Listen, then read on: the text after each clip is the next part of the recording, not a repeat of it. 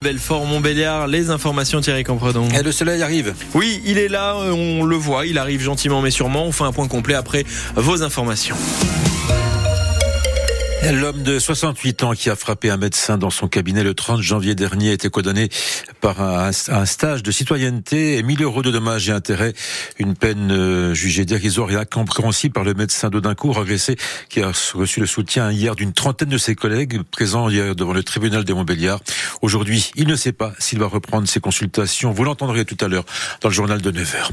Le flou persiste encore et toujours autour euh, de la date de, rachat de la branche nucléaire de GE par EDF. Cela aurait dû être acté en novembre dernier, mais aujourd'hui, toujours rien à l'horizon. Et les dossiers traînent en longueur. Hier, à l'appel de la CGT, une quinzaine de salariés du site de Belfort ont débrayé pour euh, montrer leur impatience et leur inquiétude.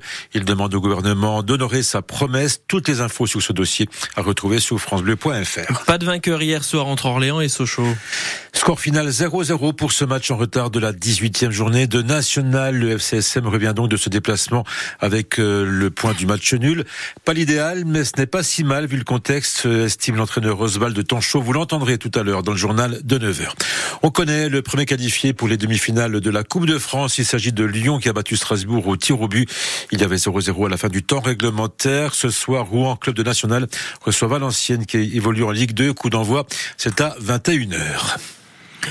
C'est l'un des concours les plus attendus au Salon de l'Agriculture. Celui de la plus belle vache de race Montbéliard. Ce sera samedi matin. Et cette année, 15 vaches du département du Doubs y participent. Elles seront en face à 32 autres vaches montbéliardaises venues d'autres départements concurrents. Alors après une nuit passée sous la route, nos championnes sont bien arrivées ce matin au salon. Et désormais, les éleveurs euh, du Doubs vont se serrer les coudes et s'entraider surtout pour que leurs bêtes soient au top de leur forme le jour J. Philippe Gros le représentant du syndicat des éleveurs mobiliards du Doubs, en charge de la commission de sélection.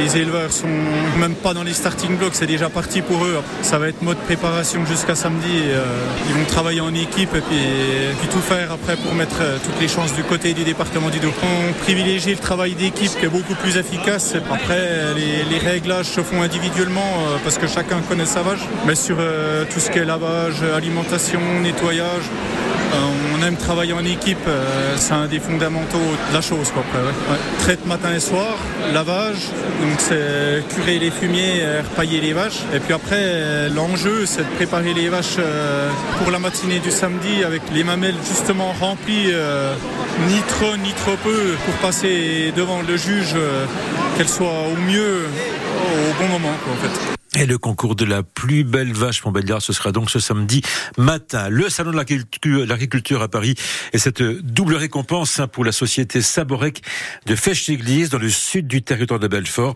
Elle remporte deux médailles au concours général agricole. La médaille d'or pour sa saucisse de Morteau IGP et puis la médaille d'argent pour sa saucisse de Montbéliard IGP.